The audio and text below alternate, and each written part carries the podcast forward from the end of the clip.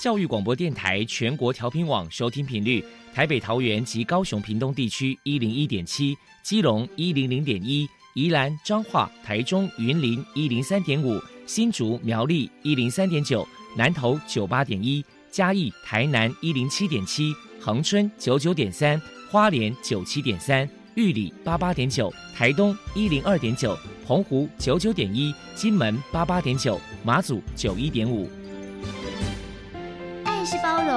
爱是牺牲，爱是分享，爱是服务。因为爱，特殊教育充满了无限的可能。用爱关怀身心障碍同学的未来，用心倾听资赋优异子女的心声。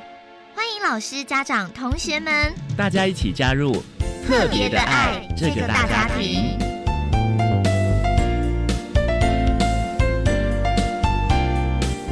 本节目由教育部学生事务及特殊教育司指导，国立教育广播电台监制，欢迎收听。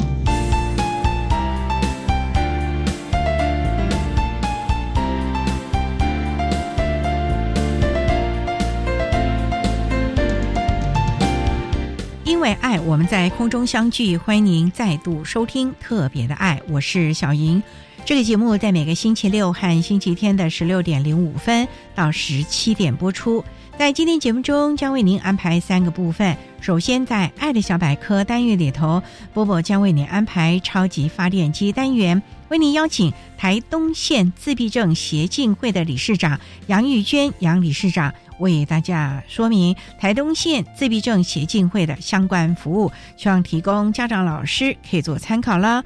另外，今天的主题专访为你安排的是“爱的搜寻引擎”，为您邀请中国文化大学资源教室的辅导老师黄诗涵黄老师，为大家分享谨慎找出阴影的方法，谈高等教育阶段自闭症学生支持服务的重点以及注意的事项，希望提供家长、老师还有同学们可以做个。参考节目最后为你安排的是“爱的加油站”，为你邀请获得一百零八年优良特殊教育人员荣耀的新北市立桃子角国中小资源班的徐小青老师为大家加油打气喽！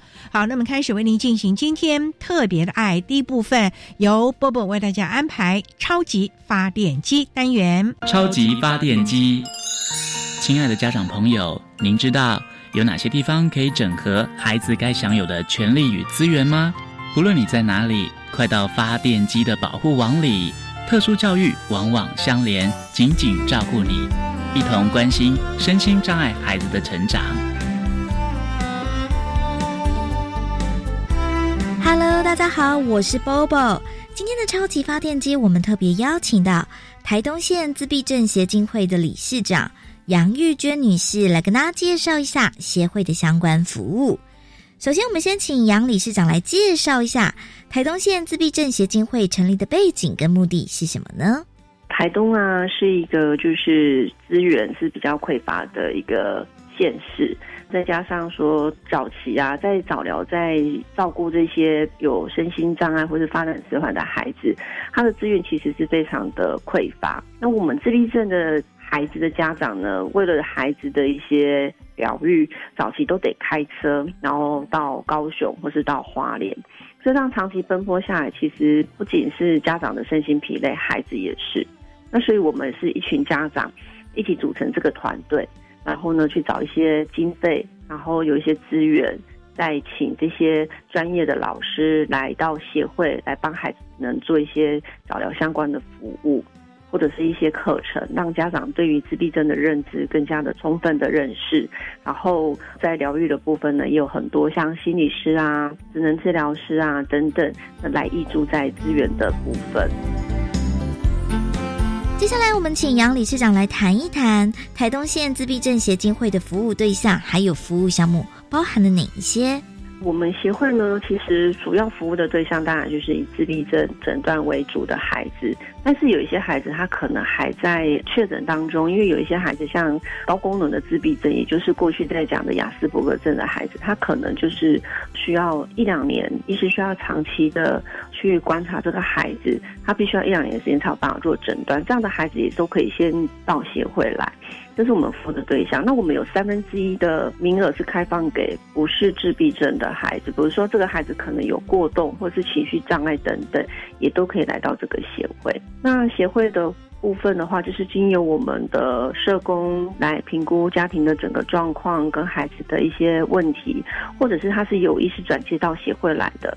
那我们会依据孩子的需求，帮他排，请老师来做评估。比如说，这个孩子他就是有情绪上的障碍，他很没有办法有一个很好的人际沟通。那我们会请心理师来帮忙做这一块的那个服务。那有一些孩子是语言的部分，也就是呃，他可能没有口语能力，必须要用其他的方法来帮助这个孩子，让他启发他的口语能力。然后包括职能治疗等等，这些都是协会有提供的服务。此外呢，我们还有提供，就是说，这些孩子虽然接受这些服务之后，可是他回到家庭，爸爸妈妈还是需要用一样的方法来对待孩子，或是他的一些沟通方式，爸爸妈妈是需要被训练的。所以协会在家庭的这个部分呢，也是有做一些课程，哦，然后深入到家庭去帮助这个家庭建立好他的亲子关系或是亲子沟通的部分。然后我们也有家长喘息，其实长期下来跟这样的孩子相处，家长其实也会有疲累的时候，所以我们有时候会办一些亲子的户外活动，借由家庭之间因为有活动，然后会彼此分享他们的心路历程，给新手的爸爸妈妈，因为家里有这样的一个孩子，可能会是惊慌失措的，那也可以有资深的家长提供一些他们教养的一些经验。然后分享给这些家长，知道说，哎，其实有一些沟通的技巧是可以应用在他们的生活上面的。这是我们协会服务大概的一个方向。那我们从去年度开始，不仅仅只提供这一些，因为我们自闭症的孩子还是在一般的学校就学。那如果他有合并智能障碍到就是智商没有达七十，台东是有特教学校可以就读。可是，一般的孩子是在普通的国中小，那他放学之后。或者是他寒暑假，爸爸妈妈还是要上班。其实也爸爸妈妈也想让他去安亲班，可就会发现说，哎，安亲班不会收我们这样的孩子，要不然就是要收他的费用，就是比别人可能是要两倍或到三倍的金额，因为他们只要过一个障碍的孩子，可能其他的孩子老师就没有办法督促，可能要花很多的时间去照顾我们的孩子。然后，要不然就是，嗯，孩子如果情绪失控的时候，就会去影响到其他的孩子，所以基本上一般的安心班不会收，那我们就只好由协会自己来组成一个类似安心班的一个活动。其实我们是用冬令营跟夏令营，除了孩子来写功课以外，那我们会有很多的活动，比如说是运动，或者是孩子跳舞带动唱。然后下午的时候会带着孩子到附近的国小去做运动等等，那甚至也有烹饪跟画画等等这些活动在。然后今年开始，我们想要迈入连平时的时候，孩子就是可以先来协会这边等爸爸妈妈下课，然后再爸爸妈妈来再把他们接回家。其实是一个安置的一个概念，因为有一些孩子他们国小可能就是只有上到中午。那下午孩子没有地方去，我们已经有一个家长因为这样子，为了孩子留职停薪，就是整天都在家里顾小孩，然后孩子去上学去办自己的事情，因为没有地方可以收留这个孩子的关系，然后爸爸就选择留职停薪，让妈妈去上班，就是还蛮心酸的啦。所以我们协会才会一步一步看着我们面临到的家庭的需求，然后去解决他们的问题。再来，我们请理事长说明一下，协会呢平时会举办哪些活动，与人们互动交流。其实像我们每一年的主题是不太一样的，就是要看协会争取到什么样的经费。像我们去年的话，还有办理像是孩子们的水中运动，我们会在有温泉的地方，因为台东很多温泉嘛，那我们就选在有温泉的水域，然后教练是带着孩子。是在水中做运动，因为温水的话有点像水疗的一个概念的话，对自闭症孩子的一个帮忙是很大的。二方面呢，也就是让孩子熟悉水域，不期望他们很会游泳，但是至少要碰到水不害怕水，然后可以照顾自己，不小心掉到水里的时候不会有溺水这样的一个状态。那今年度的话，我们还有增加一个篮球的一个运动，这些都是我们就是要看协会可以争取到政府啦，或是一些基金会的一些经费，然后我们来一些经费的一个状态来去调整我们可以做的一些活动是什么。请教一下杨理事长，协会在今年有哪些新计划呢？有一些机构会觉得说，哎，那你们每年都在做疗愈啊，那你们怎么都不改变呢？怎么这么一成不变呢？事实上，疗愈对我们的孩子来讲是很重要的那个部分，也是我刚刚提到的心理治疗啊，然后语言啊，或者是才艺等等。过去我们都还有打太鼓。那今年度的话，这些都是维持，只是就是有增加了，就是水域活动，就是有一个像类似就是坐在船上面然后划桨的水上的运动，然后再就是增加了篮球。其实我们在寒暑假的活动会是偏多的，像我们也会带着孩子去高雄科工馆啊，或者是海生馆，因为这些机构都是可以写计划，然后我们可以带着孩子去参与这些活动，因为平时爸爸妈妈他们自己。如果没有带着孩子出门的基因，其实他们会是害怕的。他害怕，如果孩子在大众交通运输工具或者是在公共场合有状况的时候。他不晓得要怎么处理，也很害怕别人对他们会有异样的眼光。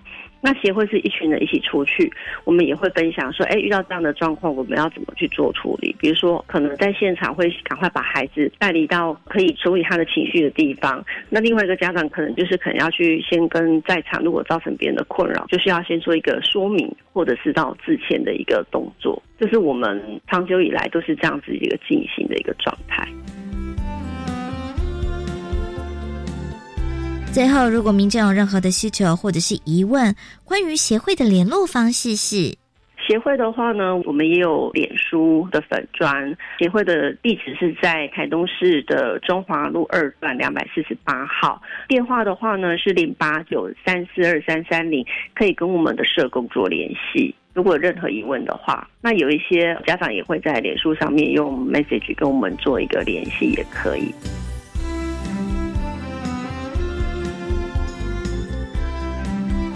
非常谢谢台东县自闭症协进会的理事长杨玉娟女士接受我们的访问。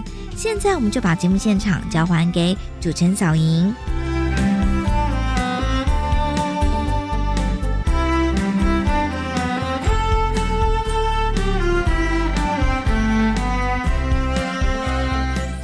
谢台东县自闭症协进会的杨玉娟理事长以及波波为大家介绍了台东县自闭症协进会的相关服务，希望提供相关的老师、家长可以做参考喽。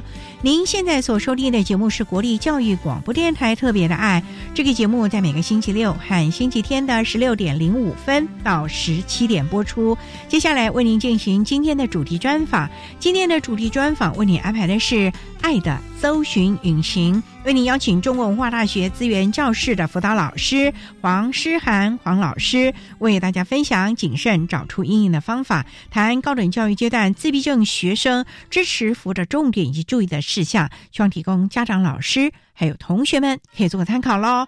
好，那么开始为您进行今天特别的爱的主题专访，爱的搜寻引擎。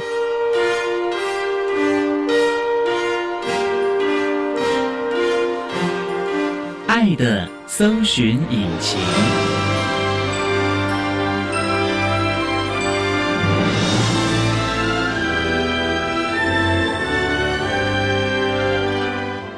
今天为大家邀请到的是获得一百零八年优良特殊教育人员荣耀的花莲县景美国小巡回辅导班的老师黄子佑黄老师，老师您好，主持人您好，各位听众朋友大家好。今天啊，特别邀请老师为大家来分享学会照顾自己的能力，谈国小教育阶段智能障碍学生教学的策略以及重点的方向。刚才介绍老师是花莲县景美国小，它是在我们的北回铁路上嘛？对，如果你们从北回铁路往花莲走的话，我们会在你右手边，在山下。所以它是一个山下，不是靠海边的咯。我们其实是在部落里面、社区里面的学校，部落社区的。对哦，那这个部落大概都是哪一个原住民族的朋友呢？几乎都是泰鲁格族的朋友们。泰鲁格族的朋友们啊，是的。隔代教养会不会比较多了？多少都会有了。那老师想请教，从事教育工作大概多久了？从事特教工作大概十七年了。一开始就是从事特教吗？对，我是师院的公费生，所以我们一毕业分发的时候，就直接分发在花莲县的新城国小。分发在新城国小的时候，那时候我们的班级就是巡回班，所以我巡回的特教年资大概算起来也有十二年。哦，在这过程中有两年的特教组长，然后还有三年的资源班老师。所以老师当初就修习特殊教育啊？对，我们一开始选填大学志愿的时候就填特教系。你当初怎么会填这个志愿？因为十多年前特殊教育在国内还不是非常受到注意耶。其实有点阴错阳差啦。我爸妈小时候有跟我们讲，家里的经济状况不是太好，所以他们希望说我们念书的时候可以选填政府会出钱的学校。所以那个时候看完的话，就两条路，一个是军校，一个是师院。小时候就觉得当老师是个不错的工作，所以我那时候就选填师院的。那怎么会填到了特教系？是所有的师范体系你都填吗？其实差不多了，因为以前高中念书的时候不是那么认真，所以到时候填志愿的时候是学校选我，不是我选学校。刚好那时候花莲师院特教系创系第一届，我有这个机会刚好可以入选，所以我就来到花莲念书。来到花莲，表示你是外地生了。对，我台北市长大，到花莲念书，念书完了以后分发就留在花莲，一留就服务了大概十七年。花莲的土很黏哦，很黏了，非常来了来了就舍不得走了。的确，好山好水，而且这里的民风。非常的淳朴，我很喜欢花莲。看老师这个两眼都发光，谈到了花莲，所以这么多年来一直都在。除了您刚刚讲新城国小，后来一直都要景美国小了吗？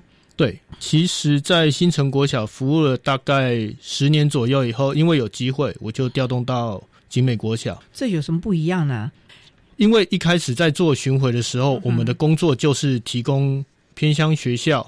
特殊教育的服务、教学、鉴定和宣导。哦，所以那个时候换了工作单位之后，其实工作内容没有太大的改变，还是巡抚老师。对，还是巡回。不过老师，我想请教，那这个新城国小和景美国小巡抚的对象一样吗？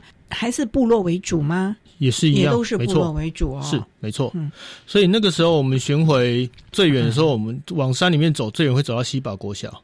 那个是泰鲁格山上，对，海拔九百七十几公尺吧。那个时候往北最北边会走到和平国小，就是再往北开几公里就到宜兰去的。哎呦呀！那后来到景美国小以后，区域范围就有更动。现在我们就是负责景美国小周遭的学校的特教服务，所以区域会有点调整，就不会往山上啦，或者是往宜兰那边跑了啊。哎，对。所以这一次我们巡抚老师的甘苦谈了啊。的确，山上那个学校的时候是开车吗？开车啊，车上都带了各种的教具。巡回老师如果要去教学的话哦，通常我们的教学时段会比较受到限制，因为我们有移动，加上排课的关系哦，所以有些时候我们在教学的时数是比一般的资源班来说是比较少的。这个时候，如果我希望要把这个概念或者这个单元教会的话，我就要去设计适合这个学生学习方法的教材或教学方法。这也是我们特教的专业了。我们稍待呢，再请获得一百零八年优良特殊教育人员荣耀的花莲县景美国小巡回辅导班的老师黄子佑黄老师，再为大家分享学会照顾自己的能力，谈国小教育阶段智能障碍学生教学的策略及重点的方向。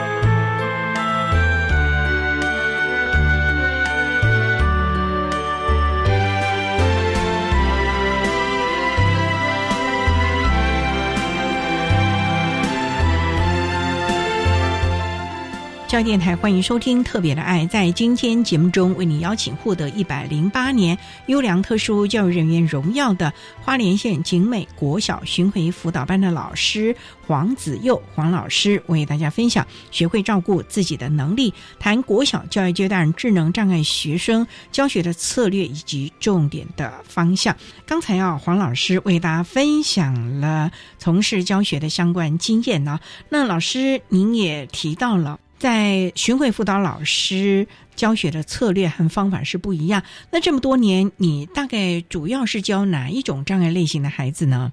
因为安置系统的判断哦，会留在普通班接受我们这样巡回特教服务的学生，通常都是属于轻度认知缺损的孩子。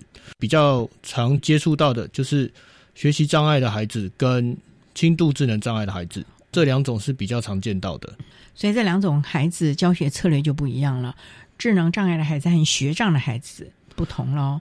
其实一开始刚毕业的时候，真的会觉得他们不一样。可是累积了一段时间之后，你会觉得其实有一些地方是相同的。哦，怎么说呢？哪些地方相同？简单来说好了，我们那个时候在学习的时候，我们认为学习障碍的孩子他有一定的认知能力了，所以我们教学的时候会给策略、给方法。轻度智能障碍的小孩，我们会比较倾向让他们用实物操作，大量练习，增加练习次数。因为害怕他会混淆，所以我们会大量重复的训练。可是经过了一段时间后，发现其实有一些重复练习性的东西，对学习障碍孩子他们在书写或者是认读、分辨字词的时候，其实也同样有效。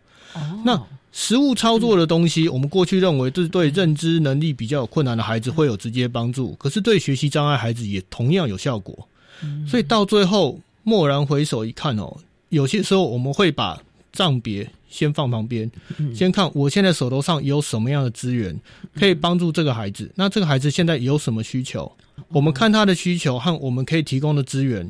去做配对，然后把他现在最适合的方式、最适合的教材安排给他。所以老师，也就是说，你们要先看孩子的能力，以及他到底目前的困难点在什么地方，然后你们针对他的 IEP 寻求最适切他的学习的策略啦、方法啦，来导引他喽。对，没错。嗯，其实每个孩子都有他的独特性，所以我们通常在介入过程之前，我们会经过鉴定。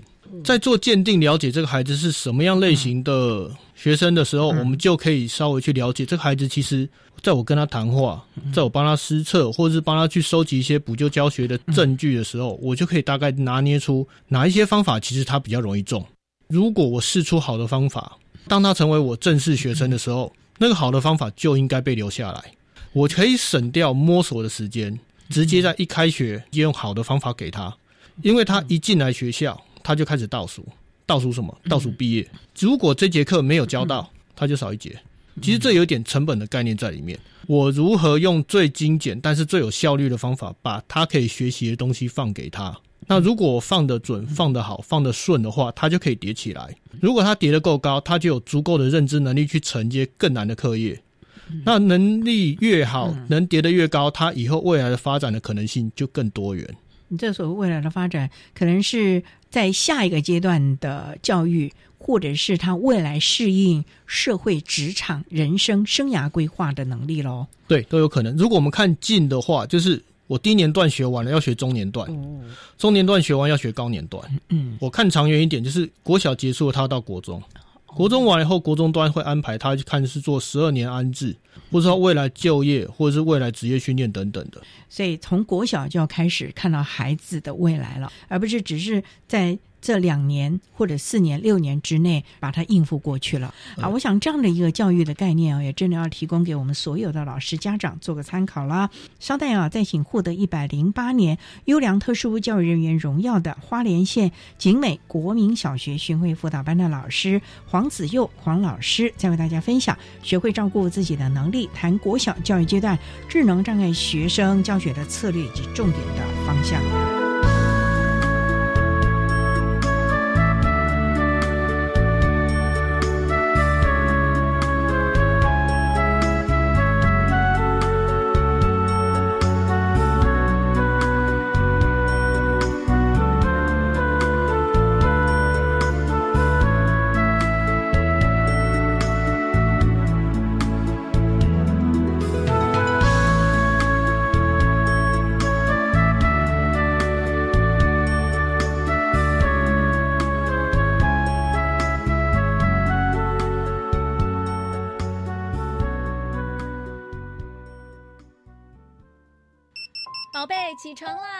起床，准备早餐，赶快进教室，送你上学，回家喽！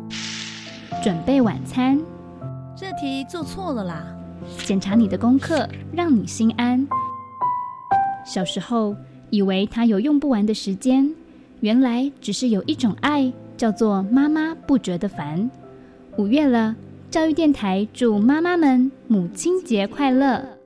哇，这消息看起来好诱人哦！我要赶快传给班上同学，让他们也知道。不不不不，我们要先赶快查询这是不是事实。不制造，不乱传，要查证。十二年国民基本教育课程纲要已将科技资讯与媒体素养列为九大核心素养之一，希望从小培养媒体视读素养，建构成熟的资讯生态与公民社会。以上广告由教育部提供。好害怕，谁能帮我？这些受伤无助的孩子，期待有人牵起他们的小手，给予关怀和勇气。我是侯佩岑，保护儿童需要您及时伸出援手，让他远离伤害，成为能够保护自己的小英雄。用爱包围受虐儿，家福专线零八零零零七八五八五。管那么的水，落嘎西木啊！大家好，我们是 OK 合唱团。您现在收听的是教育电台。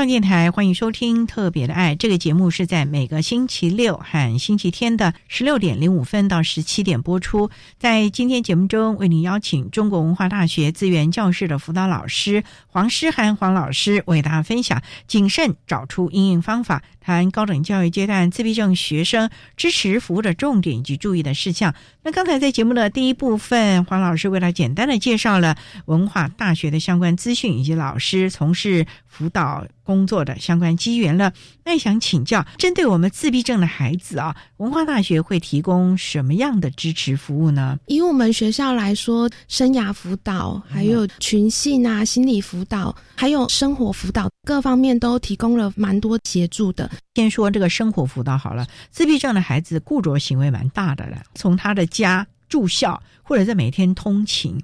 这个要让他适应，就是一个很大的难度嘞。如果说孩子住校，你们是不是要让他及早来？因为我们知道，像自闭症孩子，小学有所谓的先修班呐。那我们大学有没有先让他来宿舍，还有教室先了解一下呢？有，因为自闭症学生的个别差异蛮大的。那有一些学生对于环境适应会有极大的恐惧。我分享一个我们学生的案例，是他在之前呢，只要是他不熟悉的环境，他是不敢踏进去的。哎呦，他入了大学之后呢，他等于是不敢进去教室。我们当初也担心这个问题，在暑假期间，我们就事先安排了一个 ISP 的会议，邀请。系上的系主任、导师，还有学校行政单位相关的人员，包含我们的校外督导都有参与。我们其实也邀请了学生，他在校外智商所的一个治疗师，提供一些策略跟方案，让学生可以及早的熟悉环境，面对陌生环境的时候，他有什么样的应应策略可以告诉自己，让他可以勇敢的踏进去。那你们真的就是暑假期间每天带着他在学校爬爬照吗？宿舍、教室、资源教室、戏办这个部分，我们要非常感谢他的家长，就是他的爸爸，因为他是通勤的学生。哦，在开学前呢，爸爸就会带着他从家里搭乘公车到我们学校来。开学的第一周，每一堂课都会。陪同孩子到他的教室。那一年级的时候，他是需要爸爸陪同进去教室里面，但是到了二年级，已经进步到爸爸只需要陪同他到外面就可以，对门口，甚至是校门口，他就可以自己走进去。哎呦，这进步很多喽。对，那他坐公车，自己后来搭公车嘛？对于公车时间，它是不是非常刻板的要求？因为你也知道，这个上山下山时间没有那么固定的。这个学生他对于时间的部分，他倒是还好，只是对环境。对对对对，当然我们也有其他的自闭症学生是对时间非常要求的。那怎么办？我们必须要一次一次的不断跟他们训练，要拓展他的容忍度。譬如说，他原本参加我们的活动，预计可能时间是到了三点，有可能中间有一些就是延迟，可能多了半个小时，他就会非常焦虑。这个部分我们就会事先跟他讲说，今天的课程安排可能会有一些时间上面的 delay，一次两次让他慢慢的接受。他可以把他的时间再往后延一些，让自己有多一些空间。总是要事先告知嘛。对，你们每件事情都要事先告知。那万一？有疏忽的地方，也有时候突发状况啊。对，如果遇到突发状况的话，有一些学生呢，他在当下会非常的焦急。哇，那怎么办？对，那我们在开 ISP 的时候，我们也会告知任课老师，学生可能会有这样子的特质，这个时候可以用什么样的应应策略？譬如说，可以让他暂时休息，或者是说允许他暂时离开那个环境，让他自己稍微冷静一下。再不然，就是我们有一。些学生他们会知道来资源教室找辅导老师，可能谈一谈，让他冷静之后，他就可以再回到班上去了。通常都是什么样的状况会让他们比较焦躁呢？比如说这一堂课原本没有公布说有小考，突然老师公布了说等一下要有一个小考，这时候他就会有一些焦急，因为他会觉得自己没有准备的足够。所以这种突发的状况对他们来说都是一种焦虑了哦。对，那对于吃呢，生活适应，大学了不可能每天都在家吃饭啦。是，而且学校也没有什么营养午餐，都是大家自己去学生餐厅或者是去外面。这个部分你们也要辅导吗？要告诉他哪里可以吃什么，怎么买。其实一刚开始，我们觉得家长会比学生更焦虑，尤其在新生座谈会的时候，这个问题大部分都会是家长提出的比较多。因为学生啊，他们在进来之后，我们会有一个大学入门的活动。家长们不用担心，各系的学长姐都会带领着新生，让他们了解学校的环境，包含学校有学生餐厅，然后外面有美食街、美食广场，这些吃的部分是蛮多选择的。其实家长可以不用焦虑这个部分。课堂选课这个部分要辅导吗？因为毕竟我们学校的科系众多，对，所以我们会请学生可以密切的跟他们系上的助教。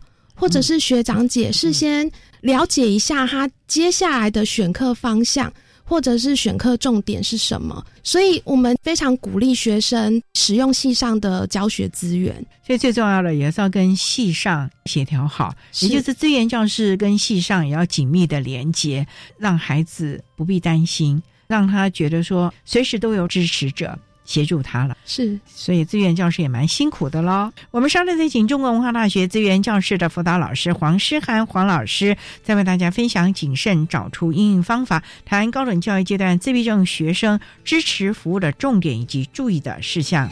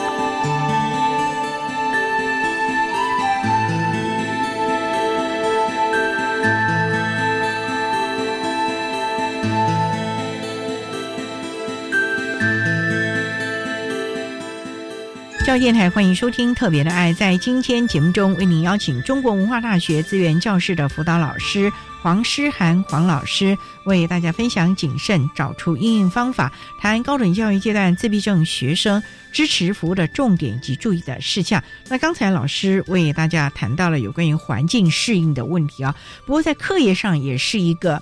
蛮重大的问题，包括了考试的评量方法啦、学习的策略啦，这个部分针对孩子，尤其自闭症的孩子，求好心切。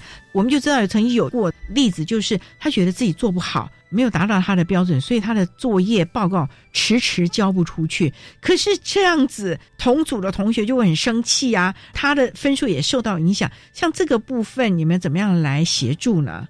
这个部分，我们蛮多孩子都有遇到这样的问题，就是他不是不愿意交作业，而是他觉得他的东西准备不足，或者是不够完美。这时候，我们就非常的需要透过个别化支持服务计划，就是我们透过会议的形式，邀请校外的督导，给我们家长一些建议，拟出一些应应的策略跟方针。当然，也要请孩子还有家长配合。在会议上面会去讨论他的学习困难，还有他遇到这些问题可能后面的行为模式。这时候我们也会寻求系上任课老师们的意见，就是有什么样的方式是可以允许学生做一些补救教学。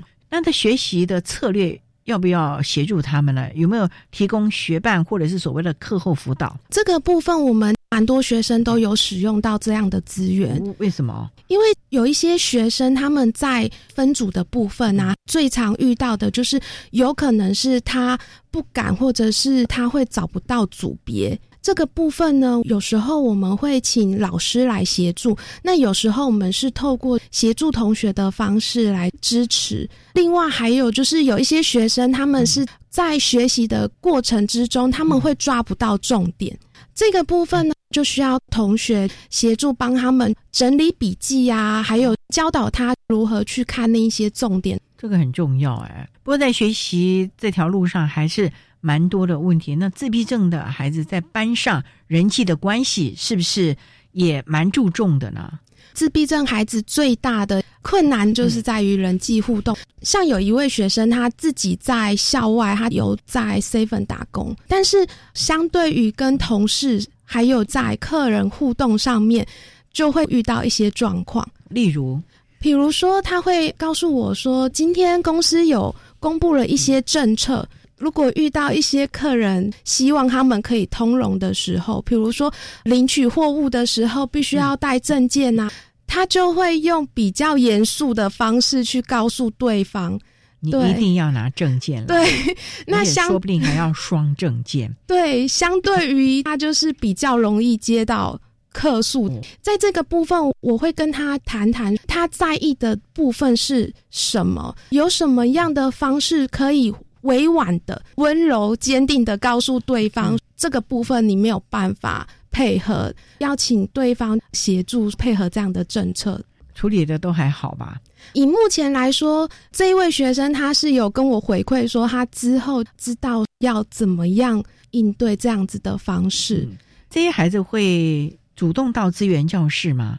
差异蛮大的，有一些孩子还蛮频繁的来找资源教师的辅导人员。其实我们有很多的身心障碍学生。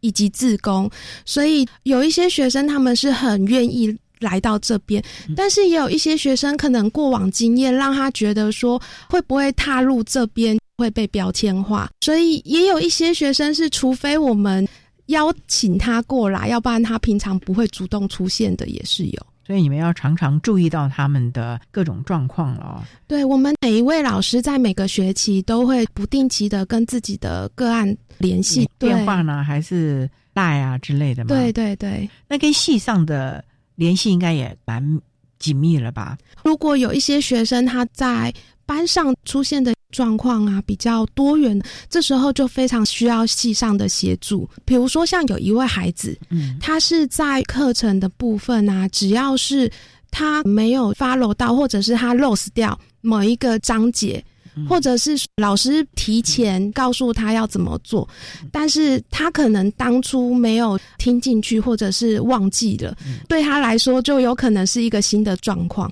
这时候他就会很焦虑的在班上大骂，或者是直接跑出教室。这时候我们就很需要跟系上老师还有助教那边联系，跟协助他安抚情绪。虽然是山上啦，是一个比较封闭的环境，可是山也有山路啊，也是蛮危险的啦。这些孩子，我觉得。以目前来说，对我们比较安慰的是，他们知道我们在哪里，然后愿意来找我们。情绪不能掌控的时候，就会跑到资源教室来找你们哭诉啊，或者是申诉啊。其实我们也蛮常被骂的，就是在他情绪就是没有办法稳定的当下，可能因为焦虑的关系，就会认为说：“哎，你怎么会不帮我啊？”可是其实。并不是不帮他，而是他想要的部分，我们没有办法照着他的要求，完全的照着他的意思。比如说，像有的孩子可能会要求说：“我是因为什么样的理由，所以我这个部分才会考不好。”那老师应该要那我补考，对补考，或者是无条件让我过之类的。这些部分，我们就非常的需要跟学生做后续的一些沟通。因为这个成绩的部分还是要尊重老师了，是，而且这个是你自主学习啊，不能用任何的借口了。对，好，我们稍待再请中国文化大学资源教室的辅导老师黄诗涵黄老师，再为大家分享谨慎找出应用方法，谈高等教育阶段自闭症学生支持服务的重点以及注意的事项。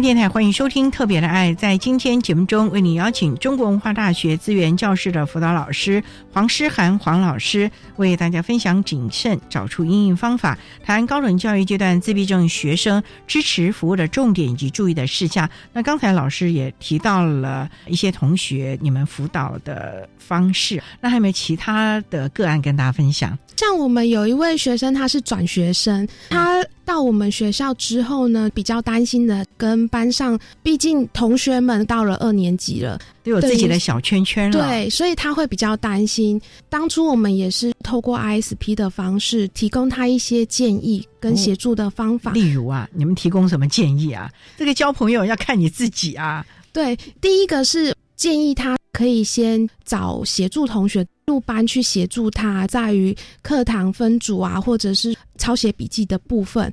第二个部分是，他也愿意来参与我们所举办的辅导活动，比如说成长团体呀，或者是人际互动的团体。另外一个部分是，他也非常的在意他们如何找到就业的目标。这个部分呢，也非常感谢我们学校职涯发展组，他们提供了生涯辅导的一些测验。还有个别物谈，透过这一些方式呢，协助同学找到他的生职涯的一些方向方向，让他的情绪先稳下来。对，否则他到一个新环境，其实一般人到一个新环境也会惶惑不安的。更何况像这个自闭症的孩子，对于环境的适应本来就比较弱一点了。是，所以他后来适应的还好吧？他适应的蛮好的，因为他。愿意使用我们智商中心的智商的资源，其实他能体察到他自己的情绪在浮动的部分，他也愿意解决这个问题。所以，相较于其他同学来说，他比较能主动的参与我们建议的策略、策略跟活动。对于他来说，我觉得就是非常大的一个进步，包含到了他后来毕业之后，哦，他已经毕业了，对他毕业了，那。毕业之后呢，他也顺利找到工作，哟，不错哦。这也是当初你们分析了之后，他就开始朝着那个方向去补专业啦，等等的吗？除了专业比较多的是在他的生活技能啊，还有一些文书处理这方面。当然，人际沟通是一个很重要的议题。他有配合我们给他的建议，不止参加我们校内的一些团体。包含在校外，比如说劳动力重建应用处，寒暑假期间他们有办理一些职前训练的工作坊，哦，那他也都有参与。像这个资讯是你们提供给他的吗？是透过这一些辅导策略呢，在后来找寻工作的部分啊，他觉得对他来说会有比较大的注意，因为这一些部分是在事前他就有经过练习的。哦，对于他来说，可能在那个焦虑的情绪上面也比较能够缓解，这是一个还蛮成功的个案。就这样说，这个孩子他也愿意积极的去寻求协助，而学校所提供的各项建议，他也愿意试着去做做看，达不达得到，完不完美，那是另外一件事。是，那起码他有这个经验，对他日后不管是就业，甚至于。课堂的学习都进步很多，对，没错。那还有没有其他的经验呢？我们另外一个孩子，他现在目前是延毕的状态，但是因为他在课业的部分呢蛮积极的，他主要在于生活技能的部分。他生活技能会跟课业延毕有关吗？他的课业大部分。已经修完了，但是因为家长希望他可以再增进一些其他的部分，因为他对于自己的成绩非常要求，所以之前他在求学阶段呢，他大部分的时间跟精力是花在学习上面，对，包含就可能参加客服啊，或者是读书的这个部分，所以他之前的学习过程里面，他就比别人少来参与我们资源教室办理的课程。所以家长希望他能来多参加。对，也就是这样子。我们在资源教室有对全校招募全校性的职工，他就是透过参与我们这个职工培训的部分。对，当然他可能在。一些工作技能上面啊，或者是交付他的工作的部分，会因应他的个别状况指派他的任务。但是我们也有发现他在人际互动上面有非常大的进步。哦，因为其实我们有私底下安排了另外一位志工在旁协助他，就是等于他在排班的时间都会固定由那一位志工一起跟着他。他也很开心的跟我们回馈说，好可惜之前都没有参与这一些活动，嗯，或者是说他今天做了什么事情让他觉得他很有成就感。接下来这个学期他继续会担任我们的志工，我们也许会试着放更多一些任务指派给他，嗯要让他多学一些能力嘛啊。对，所以啊，怎么样吸引孩子？愿意进入资源教室，甚至于参加大学生该有的活动、社团啦，这其实也是我们要引领这群孩子。适应或者学习的部分吧，是尤其像自闭症的孩子，对于环境他们是比较的陌生，比较的担心，这点老师们就要花更多的心思了。所以我们也非常的谢谢我们的志工们，还有陪读同学，在学校里面同才的协助是非常重要的。嗯像这一些同才啊，有时候他们说一句话，比我们老师说十句话都还有用哦，而且。同学们就是他们自己就会形成一个互动的模式，因为对于他们来说，同学可能是更亲近的，不会是像老师一样，就是还是有那么一个那个对，会有一点点落、嗯、对落差这样子。同学们有时候他愿意说的更多。好了，那除了我们这群身心障碍的孩子在资源教室得到了一些成长，那对于这些来担任志工的一般的孩子，老师有没有发现他们有没有一些？改变呢，或者是有没有也收获到什么，或者是体现到什么呢？志工同学最常跟我们分享的就是，他们当初可能以为来这边是来协助身心障碍的同学，但是跟他们相处之后，发现他们可能只是在某一些部分比较有困难，但是对于像是人际呀，或感情啊，或者是面。对学业的部分，其实那些困扰，老实说，他们好像也都有。所以对他们来讲，他们比较能同理这些身心障碍的学生。有时候，甚至是我们在群性辅导的活动里面，他会发现，有时候反而他是被接受帮助的那一个。哦，对，所以这一个部分呢，我觉得我们都是互相一起成长、一起学习的。每个人都有优势，也有弱势的能力，大家应该不分彼此的，在这个阶段呢，好好的互相的学习，互相的成长。好，那我们今天也非常的谢谢中国文化大学资源教室的辅导老师黄诗涵黄老师为大家分享的谨慎找出阴影方法，谈高等教育阶段自闭症学生支持服务的重点以及注意的事项。非常谢谢你，黄老师，谢谢。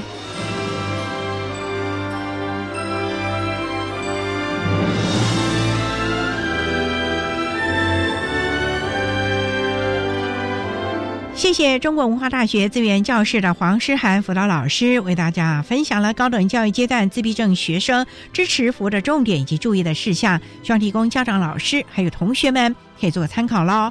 您现在所收听的节目是国立教育广播电台特别的爱节目，最后为你安排的是。爱的加油站，为您邀请获得一百零八年优良特殊教育人员荣耀的新北市立桃子角国中小资源班的徐小青老师，为大家加油打气喽！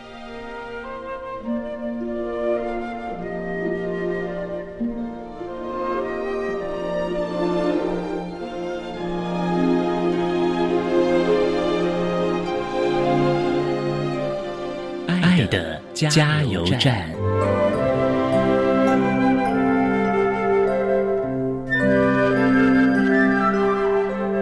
各位听众，大家好，我是一百零八年度教育部优良特殊教育人员徐小青老师，目前任教于新北市立桃子角国中小。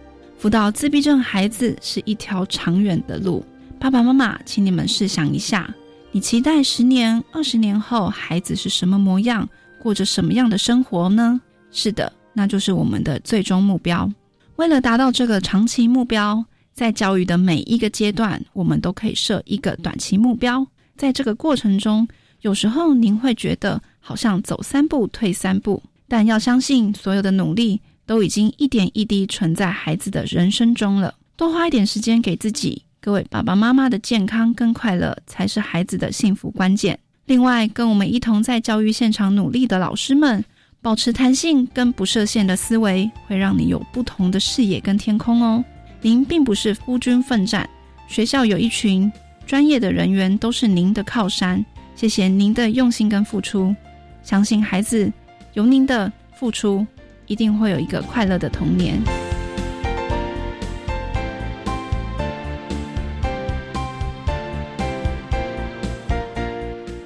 今天节目就为您进行到这了，感谢您的收听。在下个星期节目中，为您邀请获得一百零八年施罗奖以及台北市特殊优良教师荣耀的台北市立景星国中的李凤华老师，为大家分享寻觅最优势的亲子互动方式，谈学习障碍子女亲子互动的相关经验，希望提供家长、老师可以做个参考喽。感谢您的收听，也欢迎您在下个星期六十六点零五分再度收听。特别的爱，我们下周见了，拜拜。